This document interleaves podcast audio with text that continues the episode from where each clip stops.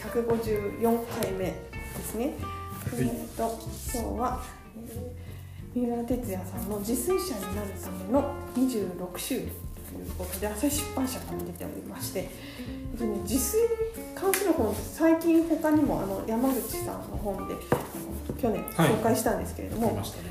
全く同じ自炊なのにあのアプローチの仕方が全然違って、えっと、山口さんの本は自炊ができない人もうやっぱりご飯作るのしんどいっていう人に寄り添う感じの、それはなんでそうなのかな？あそれからもっと自炊ってこうハードル低くしていいよっていうそういうなんかこう寄り添い系、はい。だからあの心理学のあの精神精神科医の星野概念さんが出てきたりとかっていうところも含めて割とあのそういうアプローチがねできなくても大丈夫こっからやってみようみたいな感じの本なのに対して三浦さんのこの本はね全く別なんですけどこれまたねはあ自炊がしたくなりますね。っていう本でまず、えっと、序章に「料理したくなる料理」ということで、えっと、料理したくなる料理っていうのがあのですね大きな方針として、えー風味の魅力が私たちを動かし料理したくさせる最大の動機である。本書はそう考えます、えー風味の魅力とは何か。それが本書の問いです。ということで風味と匂いなんですね。これがね読んでると本当に食べたくなるし、へやってみようと思いつつもあの書いてあることが、まあ、一周ずつやっていけばいいのかもしれませんが、ーはいまあ、ざっと読んでしまったので あのちょっと実践を伴わない感じで読んでしまいましたがあのもうね読んであその日にもうそれやりたいなっていう確かに思わせる。すごいでそれがすごい素敵なんですよ。あのなんていうんだろうこ簡単だよできるよあなたでもみたいなそういう寄り添いは全然なくてこれをこの例えばスープにしてもこの割合で塩分を入れると何パーセントだとベストなんだみたいな 結構きっちりしてるんですよ。でこれこのこの素材とこの素材でやってくださいまずはみたいなのとか。あのものすごい具体的に書いてあるんだけどそれがまた文体も良くてあのうっとりさせるんですよね。うんなんかね青青菜のところなんかすごいんですよ。えっとここにあのお帯にはい。青菜のおひたしは海のさざ波のように。さざ波。どういうことって感じじゃないですか。青菜のおひたしがそんなんなるのってなりますよね。でもねあの読むと確かにそんなおひたし飲みたいみたいな。へ食べ食べて飲みたいみたいな感じでねちょっと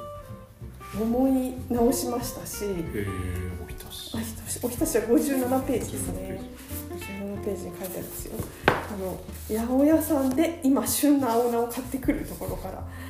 始まるんですけれども あの55ページに「青菜のおひたしは海のさざ波のように」という名文が載っておりまして、えー、と同じほうれん草であっても時期によって味わいが変化しますとか寒くなるし今ねちょうど寒いからほうれん草なんかとっても美味しいんだろうななんて思いながら言ってこうあの茹ですぎると柔らかくちょっと溶けたような感じになっても家ならばその間の無数のグラデーションを面白がることができるということでこの自炊ならではの例えば香り風味それからこう、と前の方にあると湯湯気とかねなんかこうそういう匂いを食べるとかね。そういったことをあの味わえるのが自炊の良さでありっていうことをとてもあの知的にかつ美しい文章で書かれていて またあのすごい科学的なことも書いてあるんですよね。へあの匂いをどうどうやってこうみんながね味わっているのかとかそういうこのね28ページなんか人間の頭部における2つの経路って鼻鼻のこうと喉のねここでこう匂い分子を受容体があるんだよなんて話とかね書いてあったりとかあと岡田さんの好きな三田先生のね文章もねどこかにちゃんと引用されてましたし。ーいやー面白いしあと面白いって言ってもねあの例えばおひたしの作り方はあの昆布とかつおの取る出汁から始まるんですよね。で、えっと、醤油みりんを入れて調味し冷ましてさらに別の鍋で青菜を茹でてさらに、えーだし汁に浸して完成冷蔵庫で2日ほど持ちます。3日目ぐらいからだんだんと風味が穏やかになってがまだ食べられます。食べるときは1人1つの小鉢に入れて汁をたっぷり張る。美味しいので飲み干したくなるでしょう。って書いてありまして。まあ手間もかかってます。ようん。でもなんか素材をこんな風にあの丁寧に手をかけて食べる。はい。あの味わうっていうことの良さが全ページに載ってましてその順番通りに、うん、なんかこれ読んでるとね蒸し物蒸すあー蒸し物。蒸し器なんて持ってないけどほ欲しいなとかってね、うん。ちょっとネットで調べちゃうとかね。あとなんかこれ読んでる帰りにもなんかステーキを焼くの欄を見ながら帰ってたらもうステーキ焼きたくてしょうがなくてでも結局スーパーに行ってちょっと高いから今日はやめとこうかなって思ったんですけど あのすごい作りたくなる。であのだから料理好きじゃなくても読んでるだけで楽しくなってくるしあのスープの作り方はねこれは実践しましたね、おー。早速あの何ページですか？えっとねこの煮るの9、えっと106ページから始まる野菜のポタージュ。野菜はあの玉ねぎがベースなんですよっていうところであの結構ポタージュって割とブイヨンとか入れて作ることが多かったんですけどあとハンドブレンダーもあるけど若干面倒くさくて出さなかったんですよ。でもなんかこれ読んでるともう絶対あった方がいいしよん作りたいと思ってブレンダーあるしと思って早速作りましたらやっぱりあのなんかどうしてもブイヨンの味が濃くなっちゃうとすなんていうか加工品的な味、はい。まあでもあのどこに出してもまあ無難な味っていう意味にはなるけれども、その素材の味を味わうってなるとこのレシピあめっちゃ良かったなと思ってなんかいつもより高級なものを食べてるみたいな。えーあこれブイヨン入入ってない？入ってないんですよ。もちろんコンソメキューブを使え素材感が強すぎる時は使ってもいいんだけどあの塩分なんですね。でそこにあとから、えっと、他にもバターとか生クリームとオリーブオイルとどれかを最後に足すのでもいいですよみたいな感じになって、本当に澄んだ味みたいなあの素材の味がうん。分かるようなごくごくね本当に玉ねぎとあとえっ、とどこに書いてあるかな、うん、玉ねぎとあ例えばかぶとか玉ねぎと人参かぼちゃとかなんかそういう玉ねぎベースでお野菜とあとお水。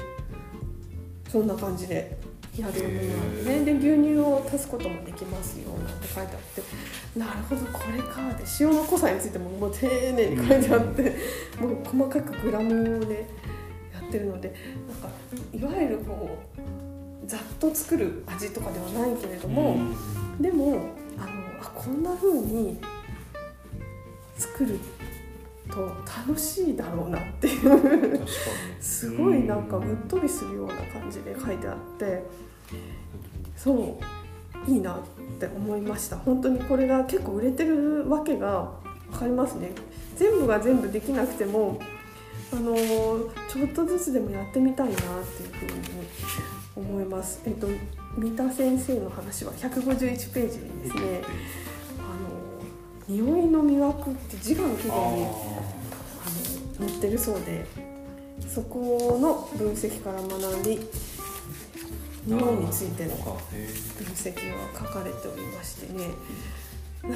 ほどと。風風味を味わうために料理をするんだな。そう思えばなんて言うんだろう。面倒くさいとかじゃなくて楽しいことなんだななんて思って。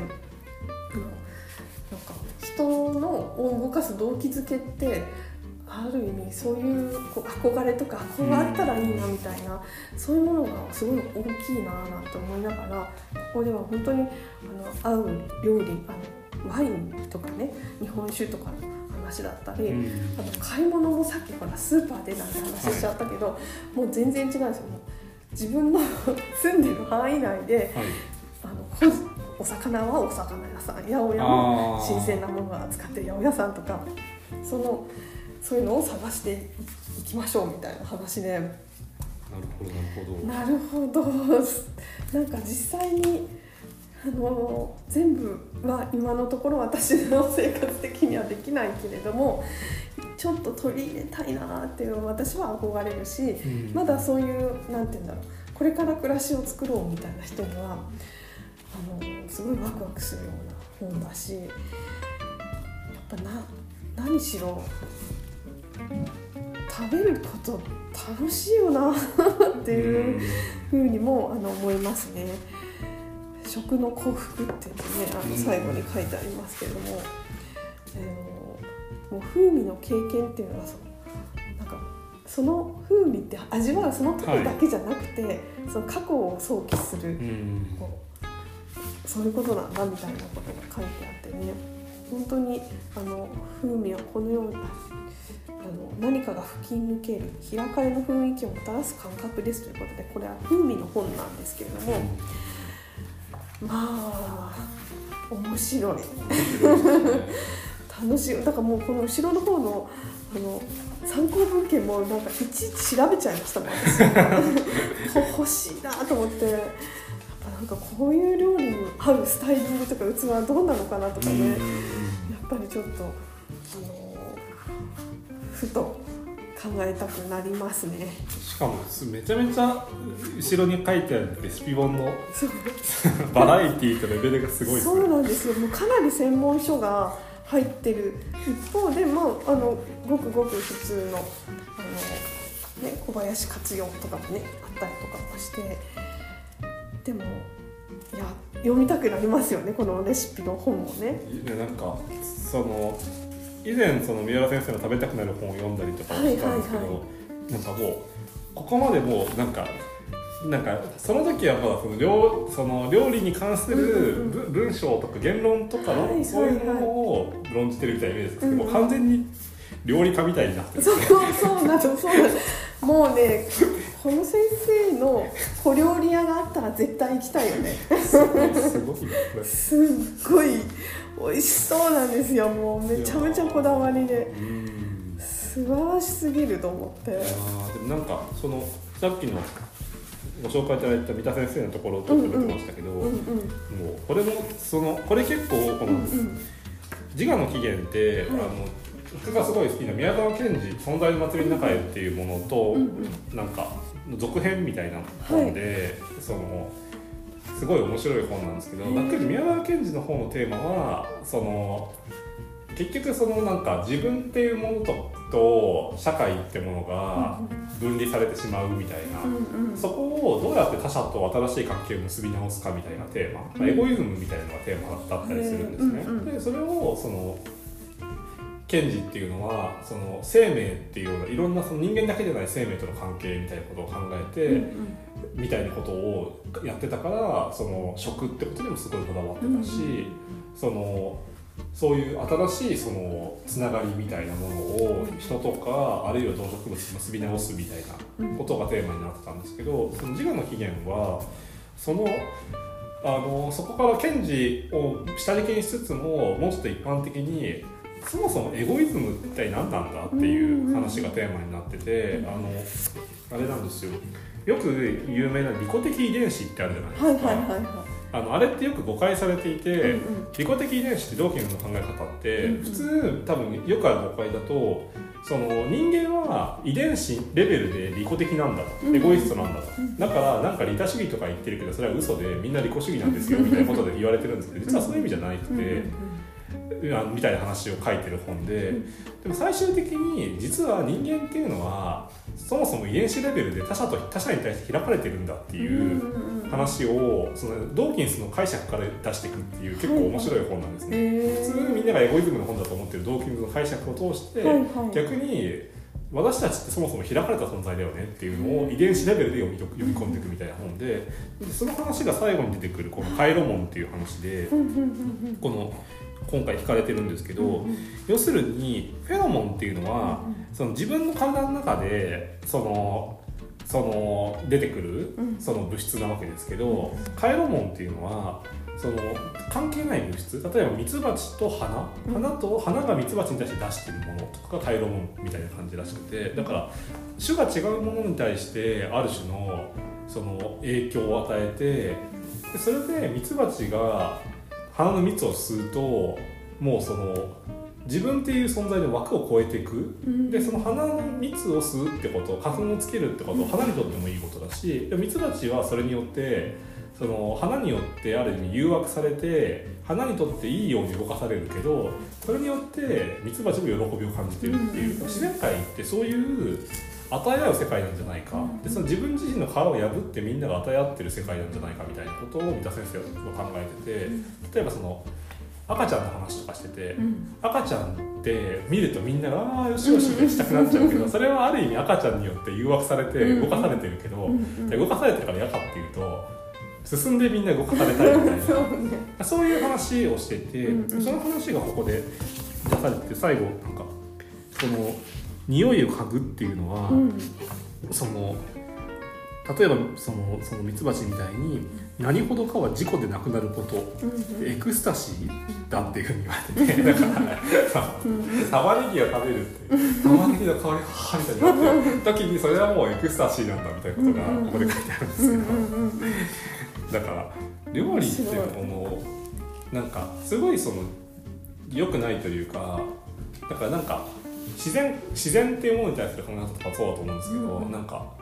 人間っていうものが料理っていうものをインスタント食品みたいな感じでなんか管理できるようなものだと思ってでなんか子供がよくなんか肉ってどっから来るのか知らないみたいな。うん最初からそのパックになパックになってるようなものが存在してるんじゃないかって思ってるみたいな話とかよく言いますけど、うんなんかそういうとこってやっぱあると思ってて、うん。なんか食材が持ってる生命みたいなものをなんかわ忘れがちだなっていうふうにすごい思ってだからこういうすごいですよね。うん。自分の個のしこ自分自身の身体の外部にさまよい出る。うん。脱固体化されてあるっていうのが 玉ねぎの香りにうっとりするっていうことだって書いてあるんですよね。でも実際スーパーとか行くと結構そんな感じもしますよね、まあ、もちろん野菜食べて野菜に何のメリットがあるのかは若干謎ではありますけど。まあでも一応それによって野菜の種が存続してるっていう意味では、うんうんうんまあ一応野菜にも利益があるのかもしれないんですけど。いや面白いんですよ。うん。すごい。すごいですねこの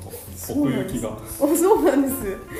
もうねなんか本当料理ってやってる間にその素材がどんどん変化していく。で香りが変わっていく。うん。でそのベストな状態で食べる。確かに自炊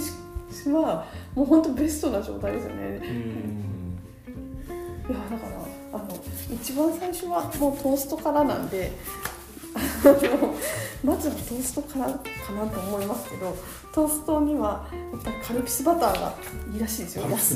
い安い長熟とかそういうごごくごくあの コンビニとかでも手に入るのでもこれねどこに書いてあったか忘れちゃったけどあのカルピスバターをつけてあの食べるとやっぱもう格別ですよみたいな話はねこのカルピスバターの話後ろの方だとかそれでいつもねそんなこれ読んだ後スーパーでカルピスバターを見つけて、うん、いい値段するな。今日今日にしよう。かもうちょっと何かの時にしようかなすごいすごい葛藤してる毎日。あのカルピスバターの朝食食べたいなとでもなんかすぐなくなっちゃいそうだよなとかね思いながらそうそうそう、これね、バターの話が後ろの方にあったのかな、なんか。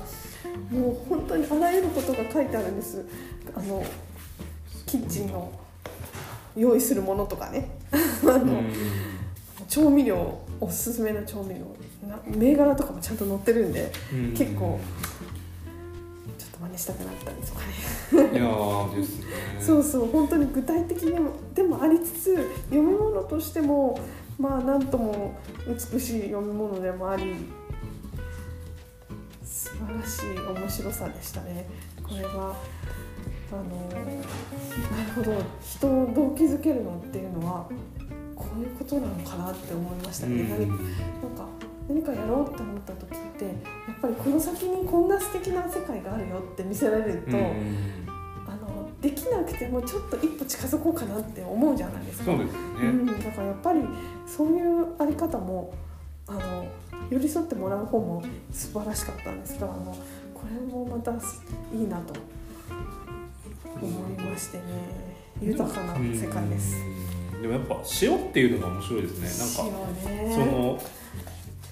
やっぱ塩ってレシピに書いてないじゃないですか少々みたいな。そだからそこがここまで厳密に指定されてるっていうそうのとなんです。あそのちなみにバターは63ページにあ63るページ。基礎調味料は費用対効果が高いというところですね。あの63ページの真ん中辺にですねロトーストにカルピスバターを乗せると全体のグレードが2段も上がると思います。ですのでもし節約するならパンを安く抑えて、えー浮いた分をバターに漬け込むのが賢い選択です長熟プラスカルピスバターは下手をすれば一つ星レストランぐらいの感じになりますが高級食パンプラスまあまあのバターは魅力に乏しい風味の力を書いているからですって。いや結構ねどこのスーパーでも扱ってるんですよカルピスバター。1500円ぐらいするんですけど。ちょっと悩むでしょ？ちょっと悩むけどあそんなに美味しいのかって。あのそのちょっと悩みつついやーでぜひも試してめっちゃわかります。なんか僕も結構基礎調味料あ美味し金金払う派でうんうんうんあの特にオリーブオイルとかやっぱり値段と品質が比例しますって書いてある。やっぱりそうだからあの、まあ、人から回ったりとかするとすごい嬉しいのやっぱオリーブオイルとかで。そうですよね。自分でさすがに2000円のオリーブオイル買えないけどでプレゼントだったら、うんうんうん。なんかいいかなみたいな本当にさらってしてね全然違いますよね。果実味今なんかやつがすごい面白くて缶に入ってるやつで美味しいんだ。もうは花かみたいな。果はい物かみたいな。はいはいはみたい。な全然違いますよそうね全然違うんですよね。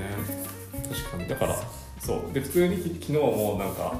あのスーパーで言って150円ぐらいのバゲットうんうんにうんうん。かけてたんですけあど、ー。でも美味しいね。美味しい美味しいいややっぱそうなんだ。だから確かにすごいわかるしでもなんかやっぱでも塩塩がやっぱり塩とかこのやっぱ数字がやっぱ面白いですねそうなんです。結構や3度の的とい3うか度の低くないオリーブオイルだなんとかとか。そうなんです。結構かなりこだわって3度ますよ。って何？すごいですよ。あーでも確かになんかでもこの両方の視点があるとやっぱ面白いですよね、うん。さっきそのお話しされてたそのとりあえずあるものででやれますよっていう世界と、うんそのなんかあのレヴィストロースが多分言ってるはい。そのここにも書いてあるかもしれないですけどそのエンジニアリングとブリコラージュみたいな話で、うんうんそのブリコラージュはそのあるもので作るみたいなやつで、エンジニアリングの方はそのレシピがあってそれに従って作るみたいなはい。その2つの感知性というかやり方があってみたいな話と、うんなんかここっちはこれは結構エンジニアリング寄りなうんうん視点があってなんかそのそれによってなんか僕とかもすごい適当なので。なんかね この視点があるとすごい。これなんかきっちりこうじゃなきゃっていう割にはすごい本当に食材をすごい大事にしてる感じがするのでなるほどその今この旬の時にこれを食べるのが美味しいみたいなのをちゃんと季節ごとにも紹介してあったりとか今が冬からしあのちょうどね株がいいですよなんて話とかに書いてあった。り蒸し物。蒸し器が欲しいって思いましたね。うん好きは買ってもいいんじゃないですか。いいですね。なんかね面白いです。すごい。うんいやーすごいやすごい本ですよ。本当に。うんこんなに豊かに生活できる。これワインセラーがあるとかね。ワイン保存システムのでもすごい。ワインセラー意外に安いんですよ。そうなんですか？僕もなんか初任給で何買おうかってうん最初に社会人になった時思って、はいはい。実家にその時住んでたんで、はい。ワインセラー買ったんですよ、でも値段確か1万そんなんで買えるんで2すか？万いかないぐらいでした。そうなんだ。それでえ全10然イ本ぐらいメージと違う。だからなんかあのお店にあるでかいやつじゃなくてはいはいはい10本セット10本入れ入るぐらいのやつなんで。このぐらいの絵に描いてあったようなぐらいだったらそんなに？そんなに。23万で買えるので。意外によくてなんかワインセラーって、うんうん。そのもちろんそんなすごいワインを飲めるわけじゃないんですけど、うんあの赤ワインとかすごい良くて赤ワインって、うんうん。そのよく常温で飲みましょうとかって言うじゃないですか、でも常温ってヨーロッパの常温だから、うんうんうん。日本の夏とかじゃないわけじゃないですか。そうですよね。絶対痛むう。ん。でもその特にサーブする時の温度としてじゃあ常温じゃだ25度で飲んだら美味しくないしかといって冷蔵庫で冷やしたら冷や冷えすぎて風味が飛んじゃうから、うんそこで絶妙に18度とかに設定できるんですよワインセラーって。だから保存レベルではそこまで違いが出なくても、うんそれがサーブする時の温度を調整できるっていう 1, 1度単位でっていうのがめちゃめちゃ良くて今持ってないんですけど、うんうんうんうん。なんかあここにも書いてありますね。ワインの保存に適した一定温度にできる電動式のセラーであること、うんうん全然知らない。私はそんなに飲まないんで全然